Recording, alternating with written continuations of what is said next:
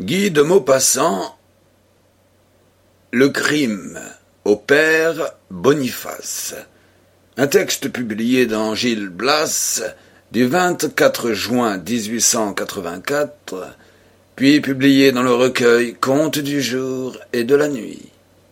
Ce jour-là, le facteur Boniface, en sortant de la maison de poste, constata que sa tournée serait moins longue que de coutume il ressentait une joie vive. Il était chargé de la campagne autour du bourg de Vireville, et quand il revenait le soir, de son long pas fatigué, il avait parfois plus de quarante kilomètres dans les jambes. Donc la distribution serait vite faite. Il pourrait même flâner un peu en route et rentrer chez lui vers trois heures de relevé. Quelle chance il sortit du bourg par le chemin de Sennemar et commença sa besogne. On était en juin, dans le mois vert et fleuri, le vrai mois des plaines. L'homme, vêtu de sa blouse bleue et coiffé d'un képi noir à galons rouges, traversait, par des sentiers étroits, les champs de colza, d'avoine ou de blé, enseveli jusqu'aux épaules dans les récoltes, et sa tête, passant au-dessus des épis, semblait flotter sur une mer calme et verdoyante qu'une brise légère faisait mollement onduler. Il entrait dans les fermes par la barrière, de bois planté dans les talus qu'ombrageaient deux rangées de hêtres, et saluant par son nom le paysan, Bonjour, maître Chico, et lui tendait son journal, le petit Normand. Le fermier essuyait sa main à son fond de culotte, recevait la feuille de papier et la glissait dans sa poche pour la lire à son aise après le repas de midi. Le chien, logé dans un baril, au pied d'un pommier penchant, jappait avec fureur en tirant sur sa chaîne, et le piéton, sans se retourner, repartait de son allure militaire, en allongeant ses grandes jambes, le bras gauche sur sa sacoche et le droit manœuvrant sur sa canne, qui marchait comme lui, d'une façon continue et pressée. Il distribua ses imprimés et ses lettres dans le hameau de Sennemar. Puis il se remit en route à travers champs pour porter le courrier du percepteur qui habitait une petite maison isolée à un kilomètre du bourg. C'était un nouveau percepteur, monsieur Chapati, arrivé la semaine dernière et marié depuis peu. Il recevait un journal de Paris, et parfois le facteur Boniface, quand il avait le temps, jetait un coup d'œil sur l'imprimé avant de le remettre au destinataire. Donc, il ouvrit sa sacoche, prit la feuille, la fit glisser hors de sa bande, la déplia et se mit à lire tout en marchant. La première page ne l'intéressait guère. La politique le laissait froid. Il passait toujours la finance, mais les faits divers le passionnaient. Il était très nourri ce jour-là. Il s'émut même si vivement au récit d'un crime accompli dans le logis d'un garde-chasse qu'il s'arrêta au milieu d'une pièce de trèfle pour le relire lentement. Les détails étaient affreux. Un bûcheron, en passant un matin auprès de la maison forestière, avait remarqué un peu de sang sur le seuil, comme si on avait saigné du nez. Le garde aura tué quelques lapins cette nuit, pensa-t-il. Mais en approchant, il s'aperçut que la porte demeurait entr'ouverte et que la serrure avait été brisée. Alors, saisi de peur, il courut au village prévenir le maire. Celui-ci prit comme renfort le garde champêtre et l'instituteur, et les quatre hommes revinrent ensemble. Ils trouvèrent le forestier égorgé devant la cheminée, sa femme étranglée sous le lit, et leur petite fille, âgée de six ans, étouffée entre deux matelas. Le facteur Boniface demeura tellement ému à la pensée de cet assassinat, dont toutes les horribles circonstances lui apparaissaient coup sur coup qu'il se sentit une faiblesse dans les jambes, et il prononça tout haut. Nom de Dieu. Y a-t-il tout de même des gens qui sont canailles? Puis il repassa le journal dans sa ceinture de papier et repartit, la tête pleine de la vision du crime.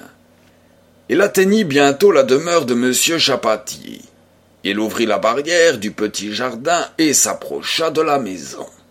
C'était une construction basse, ne contenant qu'un rez-de-chaussée coiffé d'un toit mansardé. Elle était éloignée de cinq cents mètres au moins de la maison la plus voisine. Le facteur monta les deux marches du perron, posa la main sur la serrure, essaya d'ouvrir la porte et constata qu'elle était fermée. Alors, il s'aperçut que les volets n'avaient point été ouverts et que personne encore n'était sorti ce jour-là. Une inquiétude l'envahit, car M. Chapati, depuis son arrivée, s'était levé assez tôt. Boniface tira sa montre. Il n'était encore que sept heures dix minutes du matin. Il se trouvait donc en avance de près d'une heure. N'importe, le percepteur aurait dû être debout. Alors, il fit le tour de la demeure en marchant avec précaution, comme s'il eût couru quelque danger. Il ne remarqua rien de suspect, que des pas d'hommes dans une plate bande de fraisiers. Mais tout à coup, il demeura immobile, perclus d'angoisse, en passant devant une fenêtre. On gémissait dans la maison. Il s'approcha, et enjambant une bordure de thym, colla son oreille contre l'auvent pour mieux écouter. Assurément, on gémissait. On entendait fort bien de longs soupirs douloureux, une sorte de râle, un bruit de lutte. Puis les gémissements devinrent plus forts, plus répétés, s'accentuèrent encore, se changèrent en cris. Alors, Boniface, ne doutant plus qu'un crime s'accomplissait en ce moment-là même, chez le percepteur, partit à tout enjamber, retraversa le petit jardin, s'élança à travers la plaine, à travers les récoltes, courant à perdre haleine, secouant sa sacoche qui lui battait les reins, et il arriva, exténué, haletant et perdu, à la porte de la gendarmerie. Le brigadier mal autour raccommodait une chaise brisée, au moyen de pointes et d'un marteau. Le gendarme rôtier tenait entre ses jambes le meuble avarié et présentait un clou sur les bords de la cassure. Alors le brigadier, mâchant sa moustache, les yeux ronds et mouillés d'attention, tapait à tout coup sur les doigts de son subordonné.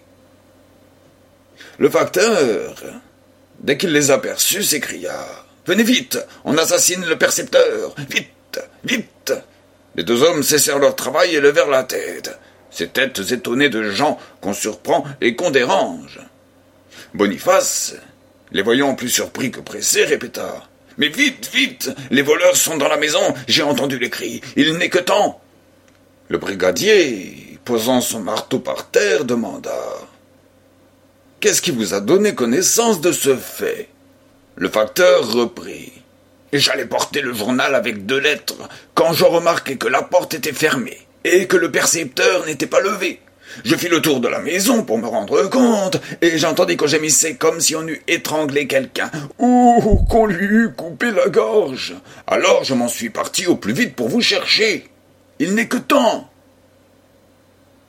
Le brigadier, se redressant, reprit. Et vous n'avez pas porté secours en personne? Le facteur, effaré, répondit. Ben, je craignais de n'être pas en nombre suffisant. Alors le gendarme, convaincu, annonça Le temps de me vêtir, et je vous suis. Et il entra dans la gendarmerie, suivi par son soldat qui rapportait la chaise. Ils reparurent presque aussitôt, et tous trois se mirent en route au pas gymnastique pour le lieu du crime. En arrivant près de la maison, ils ralentirent leur allure par précaution, et le brigadier tira son revolver. Puis ils pénétrèrent tout doucement dans le jardin s'approchèrent de la muraille. Aucune trace nouvelle n'indiquait que les malfaiteurs fussent partis. La porte demeurait fermée, les fenêtres closes. Nous les tenons, murmura le brigadier. Le père Boniface, palpitant d'émotion, le fit passer de l'autre côté et lui montrant un auvent. C'est là, dit-il. Et le brigadier s'avança tout seul et colla son oreille contre la planche. Les deux autres attendaient, prêts à tout, les yeux fixés sur lui. Il demeura longtemps immobile, écoutant.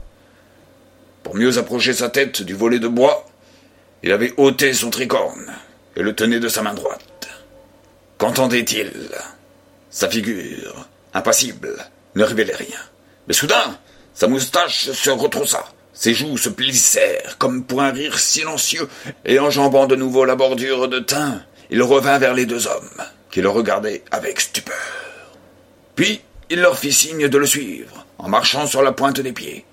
Et revenant devant l'entrée, il enjoignit à Boniface de glisser sur la porte le journal et les lettres. Le facteur, interdit, obéit cependant avec docilité. Et maintenant, en route, dit le brigadier. Mais dès qu'ils eurent passé la barrière, il se retourna vers le piéton, et d'un air goguenard, la lèvre narquoise, l'œil retroussé et brillant de joie. Que vous êtes un malin, vous. Le vieux demanda. De quoi? J'ai entendu. Je vous jure que j'ai entendu. Mais le gendarme, n'y tenant plus, éclata de rire. Il riait comme on suffoque, les deux mains sur le ventre, pliées en deux. L'œil plein de larmes, avec d'affreuses grimaces autour du nez, et les deux autres, affolés, le regardaient. Mais, comme il ne pouvait ni parler, ni cesser de rire, ni faire comprendre ce qu'il avait, il fit un geste, un geste populaire et polisson. Comme on ne le comprenait toujours pas, il le répéta plusieurs fois de suite en désignant d'un signe de tête la maison toujours close. Et son soldat, comprenant brusquement à son tour, éclata d'une gaieté formidable. Le vieux demeurait stupide entre ces deux hommes qui se tordaient. Le brigadier, à la fin, se calma, et, lançant dans le ventre du vieux une grande tape d'homme qui rigole, il s'écria ah, farceur, sacré farceur, je leur tiendrai le crime au père Boniface. Le facteur ouvrait des yeux énormes et le répéta. Je vous jure que j'ai entendu. Le brigadier se remit à rire. Son gendarme s'était assis sur l'herbe du fossé pour se tordre tout à son aise. Ah, t'as entendu. Et ta femme? C'est-il comme ça que tu l'assassines Hein, vieux farceur?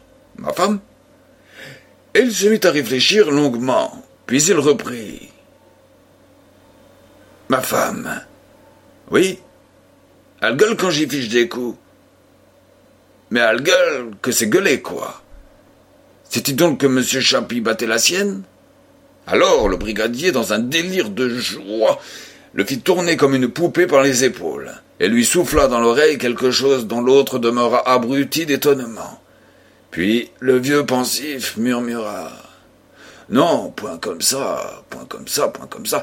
Elle ne dit rien, la mienne. J'aurais jamais cru, si c'est possible. On aurait juré une martyre. Et confus, désorienté, honteux, il reprit son chemin à travers les champs, tandis que le gendarme et le brigadier, riant toujours et lui criant de loin de grasses plaisanteries de caserne, regardait s'éloigner son képi noir sur la mer tranquille des récoltes. 24 juin 1884.